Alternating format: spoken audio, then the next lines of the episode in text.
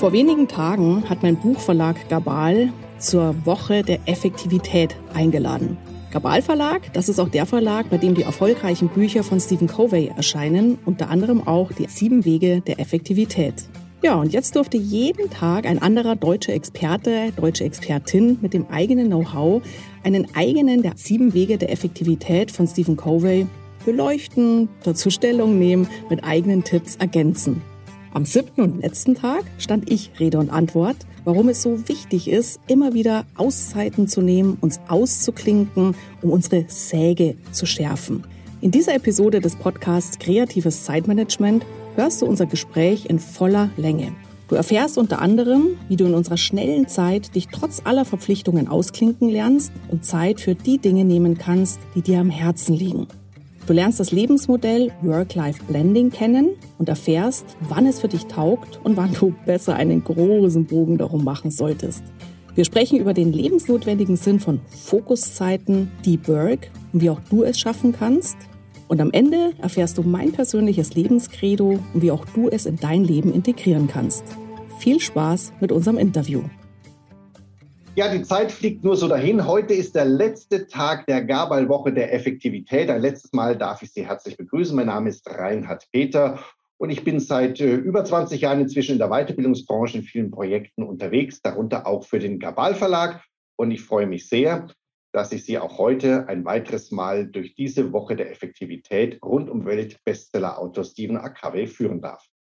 Ja, heute am siebten und am letzten Tag dieser Woche der Effektivität geht es natürlich um den siebten Weg, die Sägeschärfen.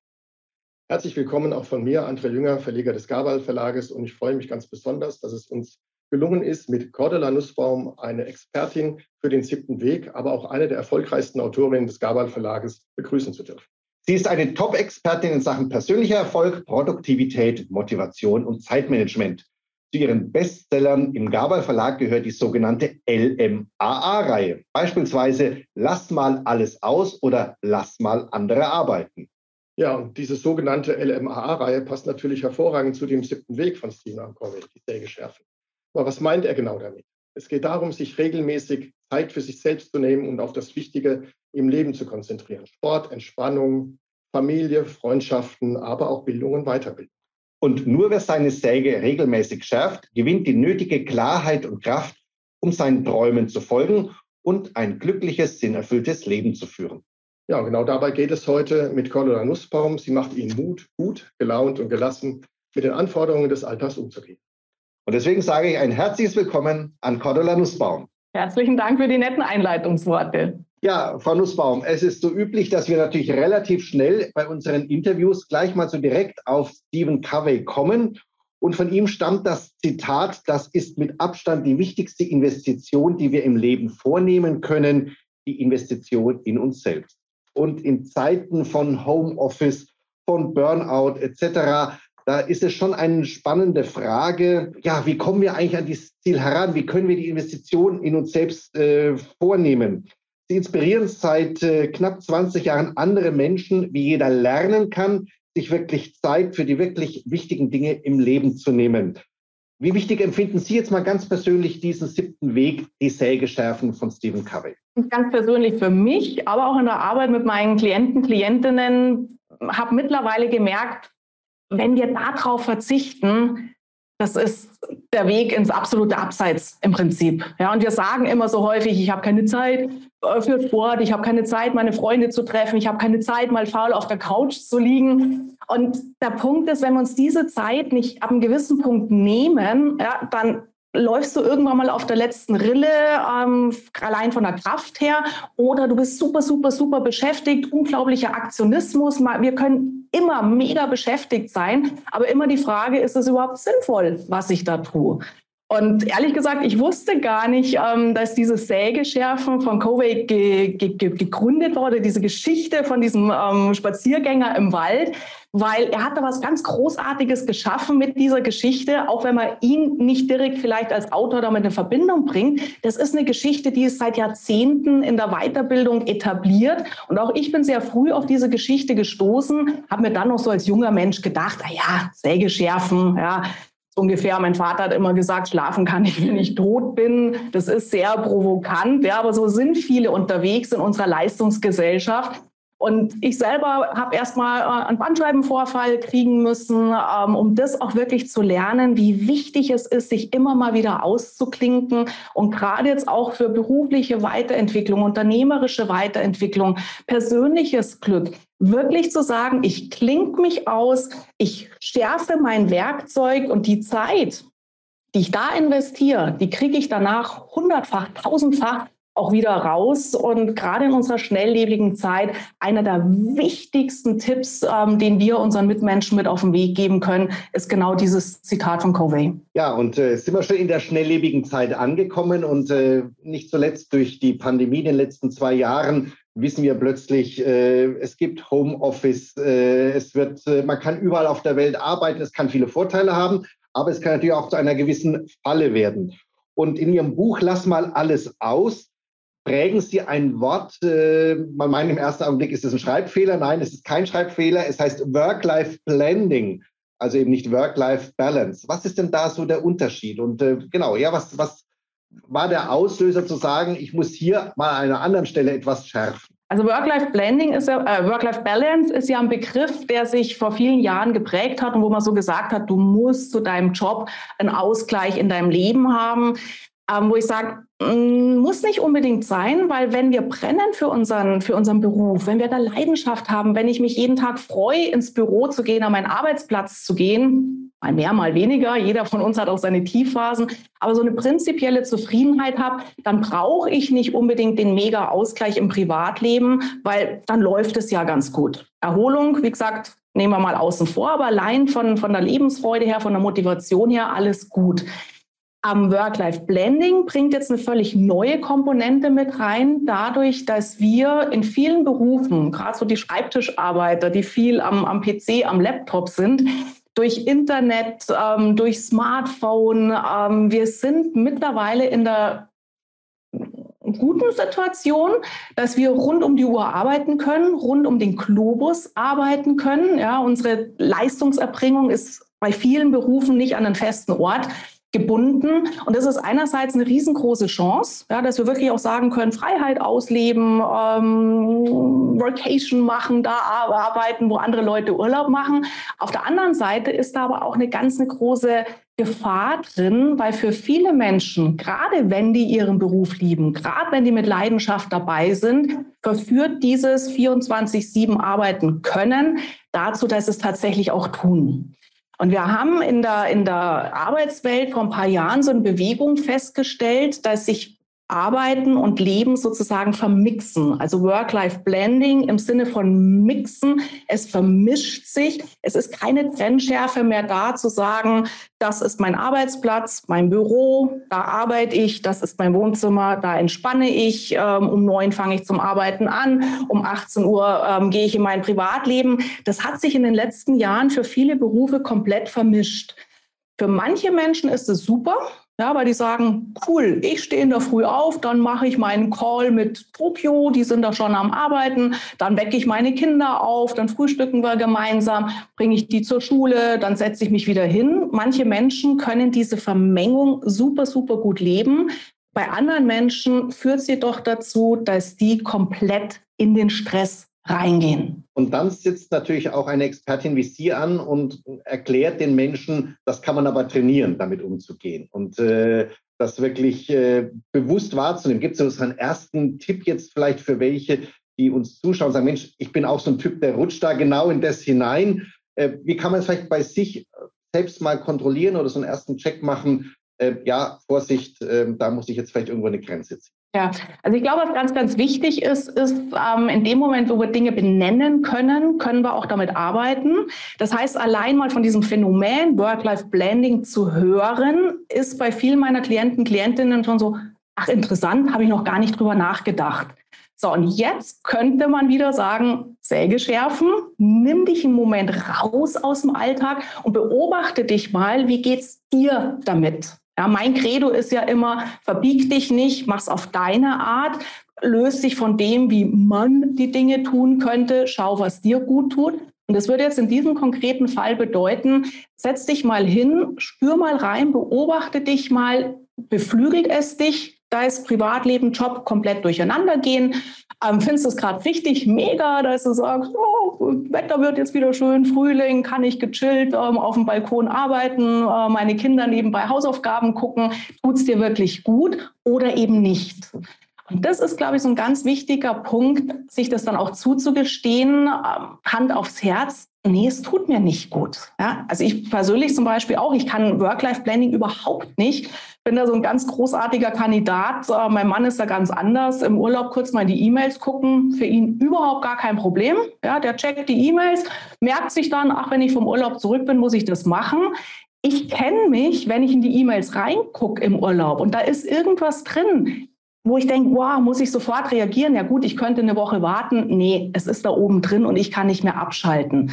Und das eben wahrzunehmen, dass wir hier sehr unterschiedlich sind, erster Weg. Und ich glaube, was auch eine gute Motivation ist, dann eben zu sagen, ich bin eher der Typ Work-Life-Segmentation. Also ich trenne lieber bewusst. Ähm, für mich auch eine sehr interessante Geschichte war, ähm, bei Google in Irland. Ähm, die haben festgestellt, dass die Mitarbeiter, Mitarbeiterinnen auch zunehmend in die Knie gegangen sind, zunehmend müde geworden sind. Und jetzt kann man sagen, hey, Google, junges Unternehmen, junge Leute, die sind ja mit Technik aufgewachsen, für die muss es doch kein Problem sein. Nee, die haben wirklich gemerkt, die konnten auch nicht mehr abschalten und haben dann bewusst gesagt, wir machen auch Work-Life Segmentation. Unsere Leute kriegen wieder Diensthandys. Wir machen Arbeitszeiten aus, ähm, wann die wo erreichbar sein müssen. Und das hat den Menschen geholfen, gesund weiterarbeiten zu können, motiviert weiterzuarbeiten. Und solche Beispiele, finde ich, können auch für uns rückenstärker zu sein, ähm, wenn wir feststellen, Work-Life-Blending taugt mir nicht, ach guck mal, bei anderen funktioniert es ja auch. Und dann bewusst zu sagen, zu welchen Zeiten möchte ich arbeiten, an welchen Orten möchte ich arbeiten und das für uns dann einzurichten oder wieder einzurichten. Ich nehme mal ein Stichwort auf, das Sie gerade schon erwähnt haben, das Stichwort Ablenkungen. Mhm. Ähm, viele Menschen, glaube ich, äh, oder, oder, fühlen sich erst dann produktiv und erfolgreich, wenn sie zurzeit bei allem neuen Trend dabei sind wirklich mitmachen, das Gefühl haben, sie werden zu schnell abgehängt in einer Welt, in der sich permanent alles dreht und alles immer schneller sich entwickelt. Und Sie meinen ja, dass, und ich glaube vollkommen zu Recht, dass diese permanenten Ablenkungen natürlich auch zu einem Dauerstress führen können. Als Konzept, das Abhilfe schaffen soll, plädieren Sie für Deep Work und Fokuszeiten. Was genau ist das und wie kann das gelingen? Was ist Deep Work? Geprägt wurde dieses Wort ähm, von einem Autor, der auch ein Buch dazu geschrieben hat und wo es darum geht, ähm, auch relativ neues Buch, ähm, dass wir permanent von einer Ablenkung in die andere gehen. Und das ist auch das, was viel Stress verursacht. Ich habe das vor Jahren auch schon in meinen Seminaren drin gehabt. Ich habe es damals genannt Zeitinsel für konzentriertes Tun. Ja, klingt nicht so sexy wie Deep Work. Ähm, aber die Intention ist genau das Gleiche, dass wir normalerweise im Alltag von einer Störung in die andere rumpeln. Gerade jetzt auch wieder. Und da ist gar kein Unterschied, ob ich im Homeoffice bin oder im Büro, Büro am Arbeitsplatz bin. So dieses, hast du gerade mal schnell zwei Minuten Zeit für mich.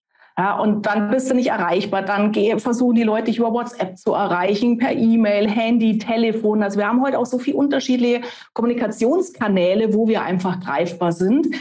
Und das führt bei ganz vielen Menschen dazu, ich habe das neu recherchiert für das Buch Lass mal alles aus, dass wir heutzutage im Schnitt alle drei Minuten aus der Arbeit gerissen werden. Das heißt, alle drei Minuten kommt irgendwas daher, wo wir antworten sollen, entscheiden sollen, irgendwas tun sollen. Und ich glaube, das ist genau der Punkt, warum wir abends so platt von der Arbeit auf der Couch zu Hause zusammensinken mit dem Gefühl, ich habe wahnsinnig viel gemacht, aber nichts geschafft. Ja klar, wie willst du noch irgendwas schaffen, wenn du gerade mal drei Minuten am Stück konzentriert sein kannst? So, und deswegen diese Idee, Zeitinseln für konzentriertes Tun, Fokuszeit, Deep Work, je nachdem, welchen Begriff man da mag, äh, mit der Idee, das im Team mal zu besprechen, im Unternehmen mit den Kollegen, Kolleginnen zu sagen, wie könnten wir es für uns einrichten, dass ich zumindest mal sich eine halbe Stunde pro Tag fokussiert auf einem Thema draufbleiben kann, mit dem Effekt, dass ich in dieser halben Stunde, Stunde vielleicht, wirklich die Dinge voranbringen kann, Dinge auch mal abschließen kann. Und da es dann den Rest des Tages hauen und stechen ist und ich permanent anspringe auf das, was kommt, ja, okay, kann ich da mit einer relativ guten Gelassenheit packen, weil ich weiß, zumindest in dieser Fokuszeit habe ich schon mal Dinge vorangetrieben, die mir wirklich, wirklich wichtig sind. Damit schon die halbe Antwort auf meine nächste Frage. Eigentlich, ähm, es ist im Grunde dann aber auch eine Führungsaufgabe geworden oder wird eine Führungsaufgabe, wirklich Mitarbeiter, Mitarbeitende dahin zu bringen, sich diese Zeit zu nehmen. Also nicht nur jedem sich selbst zu überlassen, sondern zu sagen, ich achte als Teamleiter, als Führungskraft darauf, dass das so umgesetzt wird. Definitiv. Also allein schon, auch wenn Führungskräfte ihre Bestätigung draus ziehen, ich bin der Feuerwehrmann, die Feuerwehrfrau, ja, ich bin jederzeit erreichbar, ich ähm, springe immer, wenn irgendjemand was will von mir, dann ist das natürlich ein Signal für alle anderen im Team.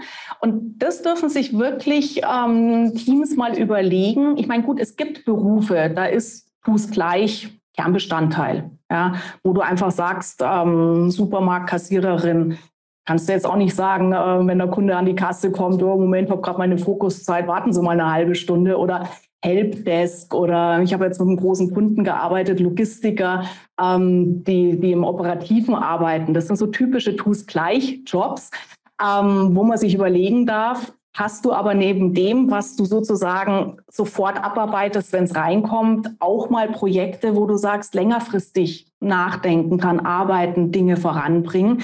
Und dann ist es definitiv Führungsaufgabe, das auch im Blick zu haben, dass wir unsere Leute nicht verheizen, nicht sagen, ähm, der, der am meisten beschäftigt ist, ist auch der, der am produktivsten ist. Nee, im Gegenteil. Auch hier haben wir wieder das schöne Bild, Säge schärfen, im Team auch mal uns eine Auszeit zu nehmen, drüber nachzudenken, ähm, wie erreichbar wollen wir auch insgesamt als Team sein. Heißt es wirklich, wenn andere von uns was wollen, dass wir sofort springen müssen? Oder ist es nicht viel wichtiger, mal fokussiert an Themen dran zu bleiben? Und das mal im Team durchzusprechen und dann auch unbedingt gemeinsam festzulegen, wer darf sich wann wie aus ausklinken. Idealerweise dann auch gleich festzulegen, ähm, wenn ich mich zum Beispiel ausklinge, wer hält mir den Rücken frei? Wer geht statt meiner vielleicht ans Telefon ähm, ähm, antwortet in den Kanälen, um hier wirklich eine, eine gute Basis auch zu schaffen, dass die Leute sich ausklinken und vor allem, das ist mir das Wichtigste, mit einem guten Gewissen ausklinken.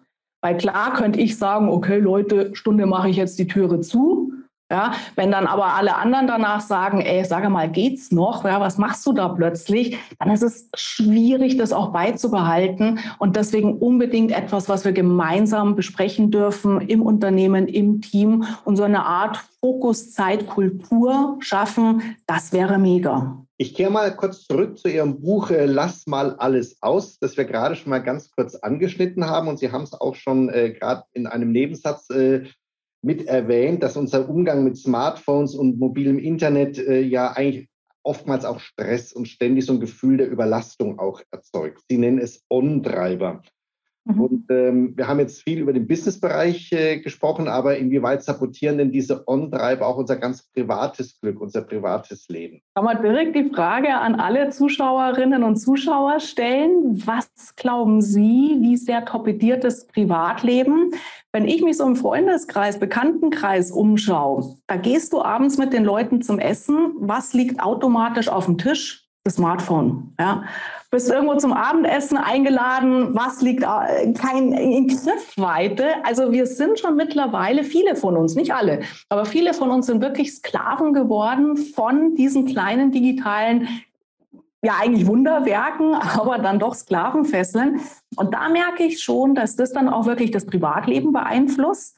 Ja, und wir predigen so häufig unseren Kindern, sie sollen ähm, die Handys ausmachen. Ja, wir brauchen das den Kindern gar nicht predigen, wir brauchen es vorleben. Ja, wenn Mama und Papa die ganze Zeit am, am, am Esstisch sitzen oder im Wohnzimmer neben dem Fernseher schauen, ähm, am Handy sind, soziale Medien irgendwas machen, dann hat das natürlich eine Signalwirkung. Und auch hier ist für mich immer ganz, ganz wichtig, es geht mir um Gottes Willen gar nicht drum, jetzt ähm, Social Media, Smartphones zu verteufeln. Gar nicht. Es ist ein großartiges Kommunikationstool. Es ist wirklich auch wieder die Frage, wie geht's dir damit? Wie geht's deiner Familie damit? Und wenn es mir selber gut geht, Ja, wenn Sie jetzt sagen, liebe Zuschauerinnen, Zuschauer, Herr Peter, wenn Sie sagen, hey, mir geht's gut damit, ja, dann brauchen wir auch gar nicht weiterreden, weil alles, was uns gut tut, auch was in der Familie gut funktioniert, weitermachen.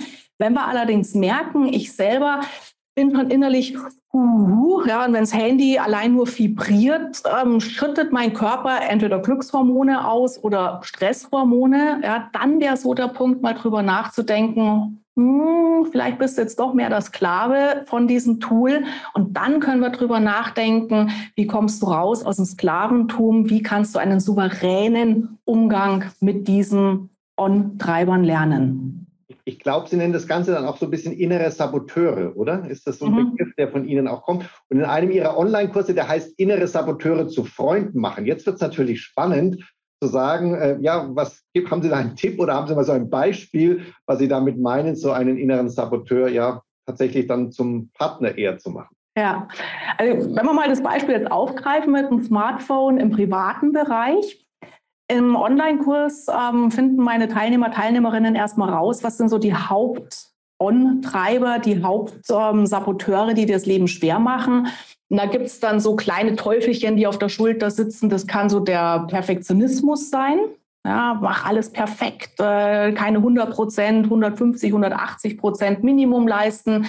Das kann so der, der innere Saboteur sein, sei vorsichtig. Ja, immer alles doppelt absichern, ähm, eine Präsentation, wenn ich mache im Jobkontext, gucken, zehnmal Korrektur lesen im privaten Alltag, alles versichern, was man versichern kann. Das kann dann der Antreiber auch sein oder der innere Saboteur sein, mach es allen recht. So, und das ist jetzt, sage ich mal, einer im Thema Smartphone, der mit Sicherheit bei vielen von uns am meisten zuschlägt, ähm, mache es allen recht, bedeutet, dass ich mich permanent verbiege, dass ich permanent schaue, dass es allen Menschen gut geht, dass ich für meine Kinder da bin, für meinen Mann da bin, für meine Frau da bin, für in der Schule mich engagiere, Ehrenamt noch mache, äh, für die Nachbarin da bin. Also äh, links und rechts überall des Weges nehme ich sozusagen alles mit, um alle Menschen um mich herum glücklich zu machen. So, und dann ist natürlich die, die, die Aufforderung an mich selber, Peter, leg mal ganz gechillt dein Handy zur Seite. Eine unglaubliche innere Anspannung, weil wir ja dann damit rechnen können zu sagen, du Peter, ich habe dich gestern Abend versucht zu erreichen. Wieso hast du nicht geantwortet? Wieso habe ich dich nicht erreicht? Ja, und sofort sind wir angetriggert, oh, der andere ist mir jetzt böse, uh, ich habe es ihm nicht recht gemacht, ihm oder ihr, weil ich nicht erreichbar war. Und das macht natürlich was mit uns und es bringt uns in ein Verhalten rein, wo wir dann irgendwann mal nur noch automatisch springen, anstatt uns so zu verhalten, wie es für uns selber am besten wäre. Und das Schöne ist, äh, bei uns als erwachsener Mensch, wenn ich mal erkannt habe, was mich in ein Verhalten reintreibt, was ich so nicht mehr möchte, ganz, ganz häufig gilt, Gefahr erkannt, Gefahr gebannt. Ja, dann kann ich auch merken, stimmt, ich äh, lege mein Smartphone nie außer Reichweite, weil ich Angst habe, andere Menschen zu enttäuschen. Ist schon mal eine erste gute Erkenntnis. Und jetzt sagt vielleicht so der logische Anteil in mir, ja, wie blöd bist du eigentlich? Okay, man kann es ein bisschen netter formulieren, aber gesagt, ja, muss ja wohl wirklich nicht sein. Ja, und zu sagen, das stimmt. Und bloß weil ich mal nicht erreichbar bin, deswegen bin ich doch trotzdem ein netter Mensch. Das heißt, manchmal rein über, über Logik, über kognitives Nachdenken komme ich aus diesem Automatismus raus. Wenn das noch nicht hilft, dann kann ich natürlich auch ähm, dieses neue Verhalten trainieren oder auch beispielsweise im Freundeskreis besprechen, ähm, wie schnell muss ich antworten, wie schnell muss ich auch WhatsApp-Nachrichten beantworten. Erster konkreter Umsetzungspunkt wäre dann schon mal ähm, in WhatsApp das zum Beispiel abzuschalten, dass diese, diese Häkchen ähm, auf blau springen. Ja, dass der andere gar nicht sieht, dass ich die WhatsApp schon gelesen habe, weil das verschafft mir so ein bisschen Luft okay, ich habe es gesehen, aber der innere Druck, sofort antworten zu müssen, der ist schon mal weg. Ähm, auch jetzt komme ich noch mal ein bisschen zurück zu äh, einem Aspekt, den Sie gerade ähm, schon angeschnitten haben. Gerade wenn wir viel um die Ohren haben, neigen wir irgendwie dazu, uns noch mehr Verpflichtungen und Aktivitäten wirklich auch aufzuhalten. Und in Ihrem Buch, ich muss aber tatsächlich immer ablesen, LMAA, dass ich ja auch nichts Falsches sage, 66 Mini-Plädoyers für mehr Mut, Leichtigkeit und Gelassenheit, stärken Sie den Leserinnen ja sehr kurzweilig den Rücken, einfach mal auf die Meinung der anderen zu pfeifen. Das ist, glaube ich, für Sie einfach auch eine sehr wichtige Strategie, das einfach befolgen zu können. Ja, Ist auch eine schwierige Strategie. Es klingt so leicht, so ähm, pfeif mal auf die Meinung der anderen, löst sich von der Erwartung der anderen. Vielleicht für die Jüngeren, ähm, die jetzt heute hier zuhören, LMAA. Ich fand das großartig vom Gabral Verlag, ähm, dass sie das Buch wirklich so betitelt haben. Ähm, meine Generation kennt es, heißt Leck mich am allerwertesten. Die Jüngeren kennen das so gar nicht. Und es ist wirklich so diese innere Haltung, aber sehr liebevolle Haltung. Ihr leckt mich doch alle mal am. Hm? Mit der Idee, dass wir uns so oft verbiegen, passend machen, um allen Erwartungen zu ge genügen. Und was ich ganz, ganz interessant finde, ähm, was mir in den letzten Jahren meiner Arbeit so deutlich geworden ist, dass wir so häufig Erwartungen erfüllen wollen, die überhaupt nicht an uns gestellt wurden. Ja, wo wir immer denken, ja, ich muss doch, hm, meine Chefin erwartet doch bestimmt, ah, mein Mann, meine Kinder erwarten doch bestimmt. Und wo ich immer sage, hört auf zu fabulieren, zu spekulieren, was andere Leute von euch wollen, frag halt mal ganz konkret. Und ich habe es so oft erlebt, auch in der Arbeit mit meinen Coaching-Klienten, ähm, wo ich sage, frag halt einfach mal, ja, wie ist das für deinen Partner, deine Partnerin? Ähm, ich erinnere mich noch, ich hatte einen Seminarteilnehmer, der hat erzählt, er will so unbedingt gerne mal wieder angeln gehen. Er sagt, ja und, was hindert dich daran? Ja, geht ja nicht. Meine Frau, mein Sohn und wenn ich dann am Samstag weg bin, dann, dann habe ich ja keine Zeit für die und ah, das funktioniert nicht, das kann ich nicht machen. Meine Frau, der wäre das niemals recht. Da habe ich gesagt, ja, sagt deine Frau das oder glaubst du, dass sie das sagt? Dann habe ich gesagt, hm. ich glaube, ich glaub, sie würde es sagen. Dann habe ich gesagt, frag. Montag kam dann die E-Mail, ähm, er hat sie gefragt, ähm, sie war total erstaunt. Ja, natürlich gehst du angeln. Ja, ist doch super, wenn du eine gute Zeit hast, kommst erholt zurück, auch gut für mich, gut für unser Kind. Ähm, und das ist das, wo ich mit LMAA eben sehr liebevoll motivieren möchte. Ja, pfeif auf die Meinung, aber eben nicht im Sinne von wer zum totalen Egoisten. Das wäre genau das Gegenteil von dem, was ich meine, sondern eher zu sagen, pfeif auf das, was andere meinen, glauben, denken und allein dadurch, dass wir mal hinterfragen, kriegen wir schon viel Stress raus. So, und wenn dann tatsächlich konkrete Erwartungen an uns formuliert werden, dann kann ich ja drüber nachdenken. Möchte ich diese Erwartungen erfüllen? Weil es zu meinem Job dazugehört, weil ich ein netter Mensch bin, weil eine Hand wäscht die andere. Ja, und schon sind wir wieder ein sehr bewussten, achtsamen Tun drin und nicht mehr in diesem Automatismus, der dann unterm Strich Stress erzeugen würde. Bedeutet ja im Klartext, zuallererst äh, reden hilft. Frage einfach mal, was die Erwartungen sind. Würden Sie jetzt einen Tipp geben, zu sagen, sowas ist äh, leichter erstmal im Freundes- oder im Familienkreis oder vielleicht im Kollegenkreis oder gegenüber dem Chef sogar zu machen? Also sagen Sie, ja, wenn du sowas mal trainieren willst, üben willst, dann fang damit doch an, an dieser Stelle. Also spontan würde die Antwort auf der Zunge liegen, probier es im Privaten aus. Wobei ich festgestellt habe, im Privaten ist es manchmal noch viel schwieriger, Dinge zu verändern, weil wir uns halt so wahnsinnig gut kennen.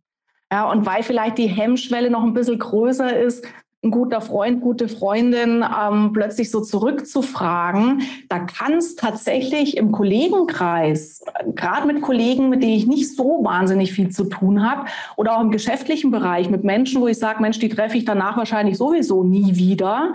Also lieber sehr niederschwellige ähm, Versuchskaninchen mir zu suchen, glaube ich, wäre in dem Fall der bessere Weg. Und ähm, was dabei wichtig ist, das heißt ja nicht, dass ich jetzt dem anderen irgendwas von Latz knall, sondern allein mit der Rückfrage, wie meinst du das genau? Oder was stellen Sie sich genau darunter vor? Ja, eine offene Frage ist ja auch sehr kooperativ. Und dann sagt der andere zum Beispiel, also angenommen, ähm, Sie würden jetzt zu mir sagen, ah, Frau Nussbaum, können Sie jetzt von dem, von dem Gespräch, was wir hier führen, noch eine kurze Zusammenfassung schreiben? Ja, und dann könnte ich sagen, ähm, was verstehen Sie unter kurz? Ja, und dann sagen Sie vielleicht, ja, 20 Zeilen. Dann sage ich Gott sei Dank, dass ich gefragt habe, weil ich hätte mich sonst hingesetzt, hätte alles transkribiert am Ende gar, was wir jetzt hier besprochen haben. Ja, und dann schicke ich Ihnen irgendwie ähm, 100 Seiten und Sie sagen, um Gottes Willen, die Nussbaum, was hat sie denn da gemacht? Also solche offene Rückfragen, was verstehen Sie darunter, was bedeutet das für Sie genau? Das hilft, Erwartungen zu klären und dann sehr charmant auch miteinander eben weitermachen zu können. In dem Fall können wir sagen, wir brauchen keine Zusammenfassung unseres Interviews. Es gibt tolle, ausführliche Zusammenfassungen in Buchform, um in jedes einzusteigen. Ja. Und äh, ich sehe schon bei Ihnen im Hintergrund und bei mir im Hintergrund stehen ja dann auch schon entsprechend die Buchtitel aufgebaut. Aber wir bleiben noch ein bisschen im Thema drin. Zahlreiche Studien belegen ja so gedankliches Abschalten und damit das Ausblenden von beruflichen Themen aber auch von Problemen auf privater Seite sind wirklich mal balsam für die Seele. Ähm, kann uns denn dieses Abschalten tatsächlich gelingen? Wir haben jetzt so viele Tipps, erste Tipps von Ihnen bekommen. Wir verstehen die Zusammenhänge. Nun sind Sie seit über 20 Jahren im Zeitmanagement zu Hause und haben viele Coaches da natürlich auch in diesem, in diesem Zeitraum betreut. Kann uns das wirklich gelingen? Brauchen wir Geduld dafür? Und wie können wir so erste kleine Erfolge vielleicht auch spüren, dass uns das gelingen kann? Wir können es definitiv trainieren und wir dürfen uns immer fragen, ähm, was ist sozusagen Ziel von Abschalten oder wie wir das Buch auch genannt haben, lass mal alles aus, alles mal auszulassen. Ja, wir wissen aus der heutigen Forschung, der Kopf, der Körper, wir brauchen wirklich mal absolute Phasen in unserem Leben, wo nicht noch mehr reinkommt in den Kopf ja, wo allein Lärm auch schon uns reizt ähm, und, und, und, und verhindert, dass wir gut regenerieren können. Das heißt, Pausen machen im Sinne von äh, auch gar nichts lesen, keine Podcasts hören, sondern einfach mal wirklich äh, dem Geist auch die Möglichkeit zu geben, zur Ruhe zu kommen, ist gerade in unserer heutigen schnellen, lauten ähm, Welt super gesund. Der spannende Punkt dabei ist natürlich, ähm, dass wir dann immer denken, okay, du musst abschalten, du musst aufhören zu denken. Und ich weiß nicht, wie es Ihnen geht. Wenn ich zu mir sage, Cordula, jetzt darfst du nichts denken, ja, jetzt musst du deinen Kopf leer kriegen, dann geht das ja erst recht los. Ja, und sei es, dass du dich auf die Yogamatte schmeißt und im Kopf noch deine Einkaufsliste erstellst. Ähm, ja, wir können das schaffen mit ein bisschen Training und dann ähm, haben wir manchmal so die, die, die buddhistischen Mönche vor unserem inneren Auge, die da meditieren und so völlig in sich versunken sind. Mit viel Training können wir da hinkommen. Es kann allerdings sein, dass für uns Otto Normalmenschen der viel, viel bessere Weg wäre zu sagen, ähm, okay, auch wenn da oben natürlich Tätigkeit ist, ist okay. Ja, Gedanken dürfen kommen, Gedanken kann ich, lernt man auch in der Meditation, dürfen dann wieder wegziehen wie so Wölkchen ähm, so kurze gedankliche Auszeiten äh, schaffen kann funktionieren. Vielleicht ist aber der viel, viel bessere Weg für mich zu sagen, statt abzuschalten, lerne ich lieber umzuschalten. Und das ist ein Punkt, den habe ich auch ausführlich im Buch erläutert. Ähm, bevor ich mich permanent zwinge, ja, hier so ähm, meditativ in meinem Wohnzimmer sitze und doch nicht abschalten kann, vielleicht ist es für mich der viel oder für Sie, für uns alle der viel, viel bessere Weg zu sagen, ich suche mir ein Hobby, ich suche mir eine Beschäftigung, wo ich auch nicht mehr über einen Job nachdenke, weil meine Gedanken einfach so beschäftigt sind mit dem, was ich gerade tue. Gutes Beispiel, Hochseilgarten. Ja, wenn Sie auf 15 Meter ähm, zwischen den Bäumen rumklettern, ähm, da denken Sie nicht drüber nach, äh, dass Sie morgen noch den und den anrufen müssen. Da sind wir einfach voll konzentriert in dem, was wir tun. Oder tanzen beispielsweise auch. Bewegung in Verbindung mit Musik bindet einfach so viel ähm, kognitive Kapazität, da hast du gar keinen Raum mehr da oben drüber nachzudenken, was im Job vielleicht gerade los ist. Und das ist aber so mein Herzenstipp für alle, die sagen, oh, ich würde so gerne mal abschalten, ich würde so gerne mal innerlich zur Ruhe kommen, aber ich schaff's einfach nicht. Sucht euch Hobbys, sucht euch Beschäftigungen, die den Kopf beschäftigen. Genießt diese Zeit, diese Auszeit ähm, und mach dir nicht den Stress, hier ummäßig ähm, innerlich leer zu werden, weil, wie gesagt, da gehört jahrelanges Training dazu und vielleicht ist es einfach nicht der eigene Weg. Und es impliziert wahrscheinlich auch mindestens immer einen Ortswechsel. Also so, ich lege mich zu Hause auf die Couch und entspanne und schalte ab, ist wahrscheinlich dann schon relativ kritisch, weil man immer versucht ist, doch noch schnell was zu erledigen oder nachzuschauen. Ja, ja. Kennen Sie das auch? Normal sagt man das immer von Frauen. Die sagen, oh, ich sitze auf der Couch, dann sehe ich die Bügelwäsche, dann sehe ich den Staub. Geht Ihnen das auch so scheinbar? Den Staub sehe ich jetzt vielleicht nicht so, aber ich äh, sage mal umgekehrt sehe ich so, dass wenn ich mal auf den Golfplatz gehe, was sehr selten ist, aber tatsächlich gelingt es mir dann auch drei oder vier Stunden einfach mhm. abzuhalten, weil man sich so auf ja, das genau. konzentriert und äh, tatsächlich kommt man deutlich erholter zurück, als wenn ja. man vier Stunden vielleicht anderweitig sich beschäftigt, ja. Ja, genau, genau. Ja, Golfspielen ist auch ein gutes Beispiel. Jetzt gehen wir noch so, so eine, eine letzte Kurve hin zum Sinn der Arbeit. Also immer mehr Menschen hinterfragen ja auch so ein bisschen den Sinn ihrer Arbeit, statt viel Geld zu verdienen. Wollen Sie vielleicht eher was machen, was Ihren Talenten entspricht oder was wirklich auch sinnstiftend ist oder mindestens Freude macht? Ja, oder gar einen wichtigen Beitrag für andere leisten zu können. Wie kommen wir ins Tun, um unserem Herzen auch da zu folgen? Also wirklich diese Sinnstiftung zu entdecken und lang gehegte Träume zu leben. Ich weiß ja von Ihnen selbst, dass Sie schon den ein oder anderen lang gehegten Traum in Ihrem Leben dann auch tatsächlich einmal umgesetzt haben. Ich denke, und es wäre auch schön, wenn Sie da vielleicht noch einen oder anderen Tipp für unsere Zuschauerinnen und Zuschauer hätten. Im Prinzip relativ einfach, Sinn erfüllt leben, Sinn erfüllt arbeiten. Der erste Schritt ist erstmal rauszufinden, was empfinde ich, was empfinden Sie als sinnvoll. Da sind wir sehr unterschiedlich, aber da gibt es Methoden, da gibt es Techniken. Ist auch zum Beispiel im, im Geht ja doch Buch, ähm, was auch bei Gabal erschienen ist ähm, vor einigen Jahren mit drin, auch in dem Online-Kurs geht ja doch, dass wir zum Beispiel mit Übungen rausfinden, welche Motive sind wichtig. Also was ist sozusagen der grundsätzliche Antrieb in meinem Leben, in welchem Gewässer, in welchem Element möchte ich unterwegs sein.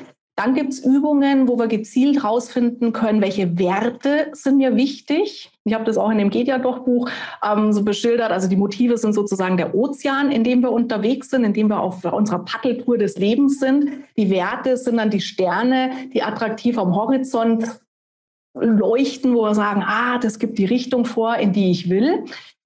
Werte, auch Präferenzen, also so mein Lieblingsthema, kreativer Chaot, Systematiker, ja, bist du eher so der Igor ideenreich, Hanni herzlich, eher so Ottmar ordentlich, Dr. Anneliese logisch. Auch das gibt eine Richtung vor. Und in dem Moment, wo ich diese Dinge mir mal klar gemacht habe, weiß ich auch, welche Tätigkeiten empfinde ich eher als sinnvoll oder als komplette Zeitverschwendung sinnlos. So, erkennen ist das eine. Und jetzt ist die Frage, wie kriege ich es in meinen Alltag rein? Natürlich ist es schön, wenn ich zum Beispiel einen Beruf habe, wo ich zumindest einen Großteil meiner Zeit Dinge tun kann, die ich als sinnvoll erachte. Warum ein Großteil? Weil jeder Beruf hat auch einfach Phasen, wo du sagst, äh, komplett sinnlos, ja, macht mir keinen Spaß, widerspricht komplett meinen Präferenzen, ähm, irgendwie Reisekostenabrechnungen hier dezidiert ausfüllen. Ähm, gut ist es insofern sinnvoll, weil es Geld bringt, aber die Tätigkeit an sich, hm, ja. Aber zumindest ein Großteil meiner Zeit, Dinge tun zu können, wo ich dahinter stehe, wo ich sage, das entspricht meiner Wertewelt, das entspricht meinem Grundantrieb, das ist mega. Und das ist so, wo ich viel auch mit meinen Coaching-Klienten dran arbeite, mal abzugleichen auf der Position, wo du gerade bist. Kannst du da zumindest den Großteil deiner Zeit Dinge tun, die du als sinnvoll erachtest? Wenn ja, super. Wenn nein, dann können wir mal drüber nachdenken. Gut, manche Menschen sagen, für mich ist Beruf, weißt du, ich muss nicht brennen für meinen Beruf. Ich muss da nicht meine Leidenschaft ausleben. Für mich ist Beruf einfach darum, Geld zu verdienen. Ja, und mit dem Geld, was ich mir hier verdiene, lebe ich dann meine Leidenschaft im Privatleben aus. Völlig legitim. Ja, wir müssen nicht brennen für den Job. Wir müssen einen guten Job machen. Wir müssen unser Gehalt verdienen im wahrsten Sinne des Wortes. Und wenn ich dann sage, im Privatleben tue ich all die Dinge, die für mich sinnerfüllend sind, bewusste Entscheidung, wunderbar. Wenn ich natürlich privat auch nichts habe, wo ich sage, ja, dafür lohnt es sich in der Früh aufzustehen. Dann kommen wir einen Punkt rein, wo wir Schritt für Schritt uns erarbeiten können, wo kann ich Dinge in meinem Leben verändern. Vielleicht muss ich gar nicht unbedingt meinen Job kündigen, aber vielleicht kann ich sagen, bestimmte Tätigkeiten Job Rotation mal machen, die mehr mir entsprechen. Oder im Privatleben kleine Schräubchen drehen, zu sagen, wie kann ich das zumindest ein bisschen in mein Leben reinbringen. Und erfahrungsgemäß, wenn wir so die kleinen Schräubchen drehen, die kleinen Schritte gegangen sind, kleine Schritte führen uns dann auch dahin, stärken uns auch den Rücken, machen uns auch mal den Mut, vielleicht dann auch mal einen größeren Schritt zu gehen. Und ähm, dann kann ich auch sagen, rückblickend auf mein Leben, ja, wenn ich mal so 80 Jahre alt bin und eine Rede gehalten wird zu meinem Geburtstag, dass ich sage, hey, rückblickend, ja, war ein schönes Leben. Tiefen, natürlich, jedes Leben hat auch Schicksalsschläge, hat Tiefen, aber so alles in allem, ja, war ein geiler Ritt. Ja, das wäre natürlich das Schönste, was wir rückblickend sagen können. Und da spielt das Thema Sinn eben eine Riesenrolle. Dann mache ich noch mal ganz kurz einen Abstecher zu Ihrem dritten Band der LMAA-Reihe. Lass mal mhm. andere arbeiten. Denn da geht es ja auch um Führungskräfte. Und jetzt haben wir sozusagen für uns selbst, wie wir das entdecken können, wo wir hinwollen. Ähm, wie kann eine Führungskraft denn da auch vielleicht unterstützen, dass die Mitarbeiterinnen und Mitarbeiter wirklich diesen Sinn entdecken? Und natürlich muss dieser Sinn ja trotz alledem auch noch zu, zu, zum Job passen. Also ich meine, ähm, gibt es da vielleicht auch noch mal ein, zwei Tipps oder einfach auch den Hinweis, äh, wie wichtig das ist oder was, was für eine Coach-Funktion zum Beispiel da ja auch eine Führungskraft für die Mitarbeiterinnen und Mitarbeiter übernehmen kann. Ich habe in meinem Zeitmanagement-Ansatz, seit ich den begründet habe vor 20, 24 Jahren, ähm, arbeite ich gern so mit dem Sinnbild der Zeitmanagement-Torte, mit der Idee, dass wir verschiedene Tortenschichten haben, wenn es darum geht, Umgang mit Zeit und Aufgaben, in die wir uns reinfuttern dürfen. Da gibt es dann so die Tortenschicht Effizienz, ja, wo wir drüber nachdenken können, wo könntest du vielleicht Dinge in deinem ähm, Alltag schneller machen, ähm, geschmeidiger machen. Wir haben die Tortenschicht Planen, Tagesgestaltung, Kalender, ähm, Timeboxes arbeiten. Wir haben die Tortenschicht Prioritäten setzen. Wir haben die Tortenschicht Präferenzen ausleben, also kreativer Chaot oder Systematiker. Und die unterste Tortenschicht, die wichtigste für mich, ist das Thema Sinn, Werte, Motive. Und ich habe angefangen, Zeitmanagement-Seminare zu halten, sogenannte offene Seminare, wo sich alle Leute anmelden konnten, die halt Spaß dran hatten, die Interesse dran hatten. Und dann hatte ich eine Anfrage von einem Unternehmen, ob ich das, was ich offen mit den Leuten mache, auch bei denen in-house machen kann. Ich gesagt, ja klar, kann ich machen. Und dann gab es ein Vorbereitungsgespräch mit der Personalerin und ähm, in den Tagen vor diesem Gespräch bin ich sehr stark in mich gegangen, weil ich mir überlegt habe, hey, unterste Tortenschicht Sinn, Werte, Motive. Das könnte auch bedeuten, wenn mein Seminarteilnehmer feststellt, ich bin hier im völlig falschen Laden unterwegs. Also was Sie gerade auch sagten, ja, ähm, wenn mein Sinn, Wert, Motiv nicht zum Sinn, Wert, Motiv meines Arbeitgebers passt, dann könnte es passieren, dass sie nach dem Seminar hingehen und sagen, ich kündige. Und dann habe ich gedacht, um Gottes Willen, wenn mein Seminar dann der Auslöser ist, dass danach die Leute rein, weil sie kündigen, äh, schlecht fürs Geschäft. Und dann habe ich überlegt, lass das weg. Und dann habe ich gesagt, nee, ich will es nicht weglassen, weil für mich ist es so grundsätzlich wichtig, gerade wenn es auch darum geht, bin ich gestresst oder bin ich gelassen, bin ich ähm, ausgeglichen. Ja, wenn es von unten her schon nicht stimmt, dann macht oben rumtüfteln, irgendwelche Arbeitsabläufe effizienter gestalten, überhaupt gar keinen Sinn. So, und dann bin ich in dieses Gespräch reingegangen mit der Personalerin und habe ihr meinen Ansatz erläutert und habe dann eben auch gesagt, ich möchte über Thema Sinn, Werte, Motive mit, dem, mit den Teilnehmern sprechen, werde auch Übungen dazu machen. Wie ist das für sie? Und dann ist mir die Pumpe gegangen, so, oh, was wird sie jetzt sagen? Und dann sagt die, das ist ganz in unserem Sinne. Und ich so, äh, echt wie? Und er hat gesagt, ja, wissen Sie, Frau Nussbaum, uns ist ja viel, viel lieber, unsere Mitarbeiter, Mitarbeiterinnen finden bei Ihnen im Seminar raus, dass sie offensichtlich auf dem falschen Schiff mit uns unterwegs sind. Und wir trennen uns einvernehmlich, als dass wir über Jahre Menschen mitziehen, die komplett demotiviert sind, die überhaupt keinen Spaß, grundsätzlichen Spaß haben an dem, was sie machen.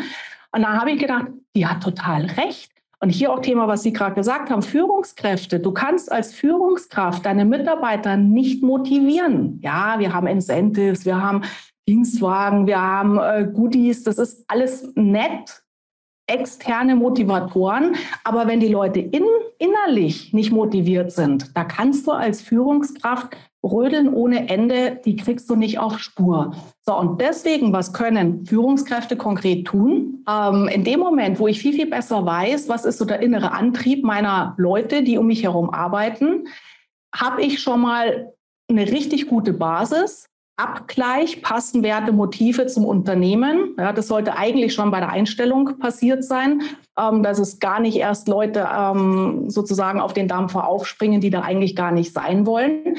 So, und dann kann ich als Führungskraft, wenn es grundsätzlich passt, immer wieder auch überlegen, ähm, wenn für den einen Mitarbeiter zum Beispiel das Motiv Macht sehr wichtig ist dann weiß ich, okay, dem darf ich mehr Gestaltungsspielraum geben. Dem muss ich sogar mehr Gestaltungsspielraum geben, weil sonst ist der weg.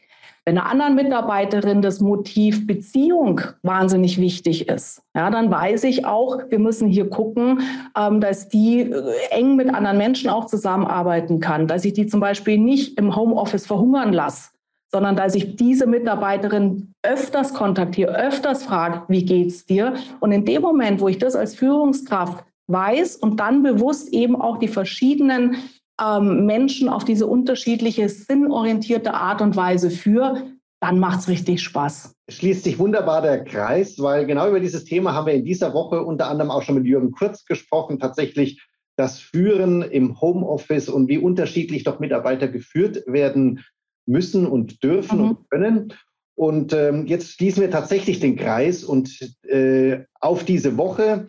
Wir haben sieben Experten und Expertinnen gehabt, heute Cordula Nussbaum und alle habe ich am Ende noch gefragt, gibt es denn ein persönliches Leitmotiv oder tatsächlich ein Zitat, das Sie speziell von Covey auch immer mal wieder heranziehen für Ihre eigene Arbeit oder natürlich auch für ihr eigenes Leben, für ihr Privatleben, für ihr persönliches Glück? Also mein absolutes Credo äh, und, und, und Motto ist in den letzten Jahren geworden, es geht nicht alles im Leben.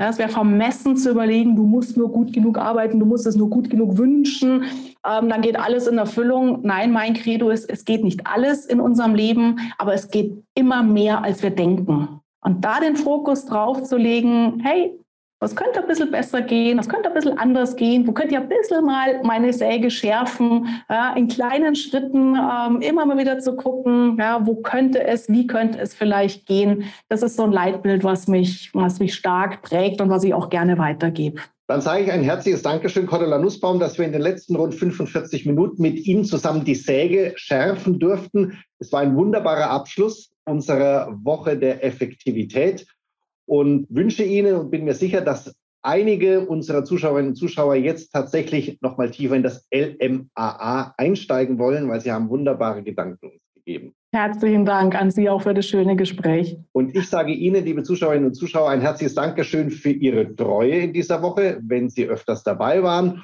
Und freue mich auch im Namen des Gabal Verlages, wenn Sie natürlich mit uns zusammen und Covey noch viel tiefer in dieses Themenfeld einsteigen wollen. Der Gabal Verlag hält Ihnen ganz viele Angebote dafür bereit. Natürlich zu Covey selber, aber auch zu unseren Top Expertinnen und Experten, die wir Ihnen diese Woche vorstellen durften. Ein herzliches Dankeschön und auf Wiedersehen. Und das war es auch schon wieder für heute. Tauche gerne meine weiteren Episoden auf dieser Plattform ein und hole dir maßgeschneiderte Tipps zu mehr Produktivität, Gelassenheit, einem super Zeitmanagement und viel Lebensfreude. Und wenn du magst, dann gib gerne eine 5-Sterne-Bewertung und eine Rezension für meinen Podcast. Das würde mich total freuen. Vielen Dank fürs Zuhören und vergiss nicht, verbiege dich nicht, mach es einfach auf deine Art. Mehr zu deinem persönlichen Zeitmanagement und deinem Erfolg findest du natürlich in meinem Blog glücksfactory.de, auf meiner Website kreativechaoten.com und in meinen zahlreichen Büchern, E-Books und in allen meinen live begleiteten Online-Trainings.